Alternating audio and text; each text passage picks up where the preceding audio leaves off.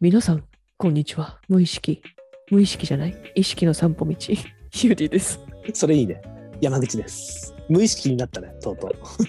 無無 意識の散歩日に。もう、だって今無意識に言ったでしょ。 言った。無意識に無意識って言葉言ったからね。無意識の散歩道って言ったってすごいことですよ、これは。番組名変えますかそこの領域にちょっと行ったってことちだょっよと言ね。ったって ことです。うん やっていくとだんだんだんだんほら意識ししてやってたことがだんだんだんだん無意識化されていくからさそうね。でも無意識ができてないってことだよね。意識の散歩道って言えなかったから。そうだね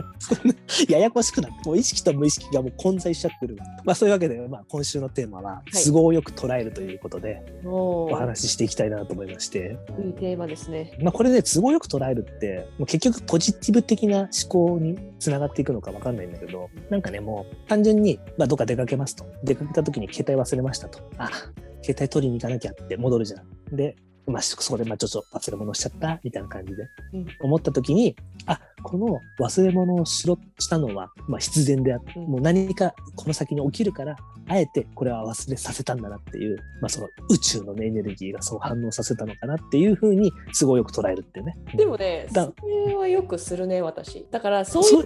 のが起きた時に探すもん。そう、探すの。これが理起きたには何か意味がある。じゃあ、その意味が絶対にここら辺に散らばってるぞ、みたいな。うんうんあ、これだったのか、みたいな。気づかせてくれたみたいなところだよね。そうそうそうそうそうう。んだからそういうことが起きた時っていうのはこう何か宇宙からのメッセージがあるんじゃないかっていうのがパッてこう来るいつも例えばほら先月私は4月すごい結構悲惨悲惨なことが結構起こったのえーまず何言える範囲の。悲惨なことっていうかそのなんなんか日常普通に生活してたらそんなことあんまり起こんないっていうことが立て続けに起こったはいはいはいはい。まずルイビルからシカゴに遊びに行くはいはいはいはい。火で、まあ、車を走らせました走らせてすぐにスピード違反でパトカーに捕まりましたおお。はいはいはうわなんでよっていう感じで私はただ前の車がスピードアップしてそれについてったい。あ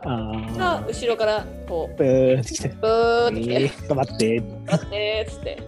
で、まあ、罰金2万円おお。払いました結構なんか見る。で一通り手続きを終えてでまた車を走らせましたはいはいはい。その1分後うん。タイヤがパンクしましたああ。あ、なるほど。へえ。って思いながらも、まあ、アメリカでパンクなんてしたことないし、まあ、日本でもなかったし人生初のパンクを経験して、まあ、どう対応したらいいかも分かんなかったからとりあえずいろいろ聞いて電話してで保険入ってたからで保険会社のところに連絡してでそのスペアタイヤに変えてくれる人が来てくれて、まあ、事はいなきはいをはい。スペアタイヤで500キロの道のりシカゴまで行きましたそれマジか。500キロって半端ねえな。え、500キロ500キロスペアタイヤえそれで500キロそれさ、すげえ、500キロってやばくねな何時、6時間とかもう7時間とかそんなレベルじゃない4時間半あ、4時間半ぐらいだった。うんんでプラスラップトップが水没しましたラップトップってなんだっけパソコンあ、あ、そうか。あ、パソコンから言ってたね。パソコンが水没してこれまた自分の不注意でああ。それで15万近く払って直しましたす水没はでも何なんか水没って言ったらさ水に落ちることじゃんかかったりじゃんうんまあかかったあのをまあ水没っていうわけ要は中の機械が全部あダメになっちゃったってことねダメになっちゃってるから、それもまあ自分の本当に些細なリュックサックに入れてて水筒も一緒に入れててうん水筒が漏れたやつね、そう っていうようなほらねことが連続してこう起こったうん悪いことがさこう連続してパッパッパッって起こるってことは何かのメッセージそうだねだなっていうふうにこう都合よく捉えられるからそのその普通だったら多分結構落ち込むようなことだ落ちと込む思 と思う、うん、落ち込むわそれはう、うん、けど結構笑って笑い話に変えてチームメイトに話したりとかしてたし全然落ち込みはしなかったんだけど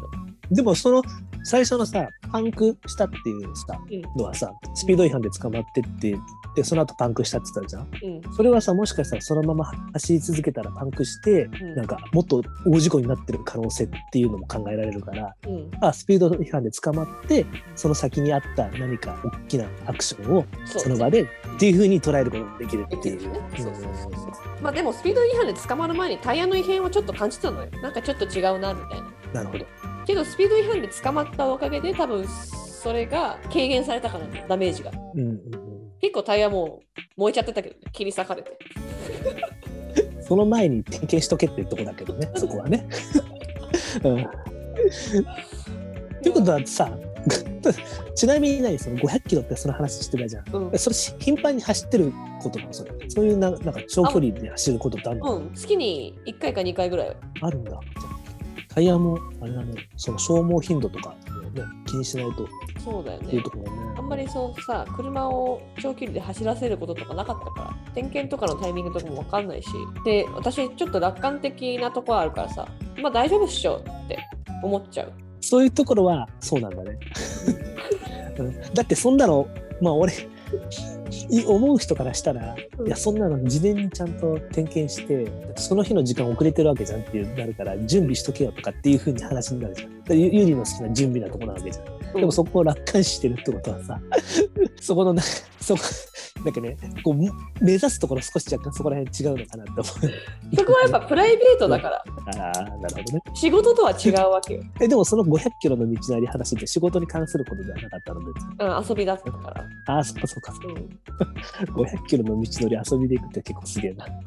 相当気合い入れた時の遊びだよねそこってもうでもそこまで気合い入れなくてもいけるね普通に私はご500キロもう全然いける ?500 キロって半端ねえよ なんかねポッドキャストそのこの間でいっぱい聞けるからなかなかこう家とかにいるとさポッドキャストあんま聞けないからいつもこう貯めといてその長距離ドライブの時に聞くっていう楽しみがあるからなるほど時間時間を作る時のそういうあれねそう、うん、まあ、でもそうやって都合よく捉えるっていうのは、まあ、いい、まあ、ポジティブであって、まあ、家庭を家庭主義なのかな結果主義じゃなくてね。うんやっぱどうしてもねこう多分結果を求める方だったらそこは反省材料としてとして必要だとは思うんだけども、まあ、リュックサックの中にこう水筒を入れててなんでもこの水筒をしっかりと閉めてなかったんだよっていうところに執着して執着してもうそこに対してのこう落ち込み度がここに執着しても何も変わらないからっていうのはあるしいいように都合よく捉えるってなんか難し都い。合よく捉えるっていうのは過去に執着しないっていうふうにも捉えられる、うん、そうだね。ポジティブなのかな。そうポジティブな考え方で都合よく捉える。どっちなんだろう。悪い言い方でも、それって、人が悪いことを都合よく捉える人とかもいるじゃんあそれってポジティブだよね。どっちなんだろう。なんちょかっそとれ、ってポジティブっていうかどちらかというと言い訳とか逃げあーはいはい。あ、そうそうそう。だからネガティブな方にもなるってことか。そうそうそうそうそうそう、そうなんだよ。それもちょっとなんか何年か前にそこにさ、あ、そうだから宇宙のメッセージっていうのも結局、それってお自分たちが都合よく捉えてるだけでしょっていう部分もあるじゃんっていう、ううんまあネガティブなところにもつながっていくところはあるなとは思ってるね。うんよくさほらなんかこう例えばそのミスをしちゃったりとかした時に結構大きなミスだったりとかで人にはいはい迷惑かかってるようなミスしちゃった時に自分にとってそれが都合が悪くなることだったらそれをうん都合よく捉えてそれをうん人に伝えるっていうことをする人もいるじゃんわかるああ、わかるわかる。それが言い訳の方になるのかな、そしたそらう。そうそうそううんああなるほどねあーそういうことかそういうちょっとずる賢い方の考え方の都合よくの方か,、うんうん、だから事実というかちょっと物事を脚色してそうだね書いたりするってことだね、僕は悪くないんですよっていうふうにしながらうんうん報告するとかっすているとかそうそうそうそうああそっかなるほどねそういう三次元的な捉え方もあるってことだね、宇宙的な捉え方はじゃないってこと。うん、うん、なるほどなるほどなるほどうんはいはいはいはい。あーあー、そうね。そう考えるとちょっと2パターンあるのか、その都合よく捉えるっていう表現の仕方にもね。でも、どうなんだろうみんなそういうふうに捉えるのかなあの何か物事が起きた時に、うんまあちょっと、ちょっとした失敗とかさ、そういうユーリのパンク否定とかっていうことが起きた時に、 それをさ、あ、これは何かのメッセージだっていうふうに捉える人、どんぐらいいるのかなと思って。多分その宇宙的な感覚というか見えないエネルギーを信じてる人はそういう多分感覚になると思うんだよね。あでそういう感覚になりやすいのは日本人の気質的にそういう感覚になりやすいと思う。あー。都合よく捉え捉えやすいってことそのあのいい方に捉えたりするっていうそのそうなんか物さ事に対して昔からの風習とかでさあこれはなんか神様神様がなんかこう いうふうになんかこれをほら例えばさ何かが起こってあこれはさなんかこの事故を回避するための事故だったんだみたいなふうな出来事がそれってにお日本人的な感覚だと思うんだけどあそ神うな様んだがこういうふうにしてくれたんだみたいおお告げ的なとこなねそうそおうそ告うそげう的なうんえー、あそっかじゃあやべそういうのって潜在意識の中に俺ら吸い込まれてんのかだと思うんだよね、うん、だって一神教の人たちはそういう考え方しないもんあそうえキリスト教のとかも違うの違う考えないキのリかスト教はそういう考え方ではないと思うんだよねちょっとわかんないちょっと詳しくないんではっきりしたことは言いませんがなえでもさアメリカに住んでんじゃんだうんからそういうちょっとさ話をさできる人いないのなんかちょっと精神的な話で例えば友達とか友達っていうかそのチームメイトとかにえこういうふうにさ自分の中でアクションで、まあ、じゃあ携帯とか忘れたらどういうふうに思うとかさあー一体なんて答えるのかなとチームメイトとそういう話にならないね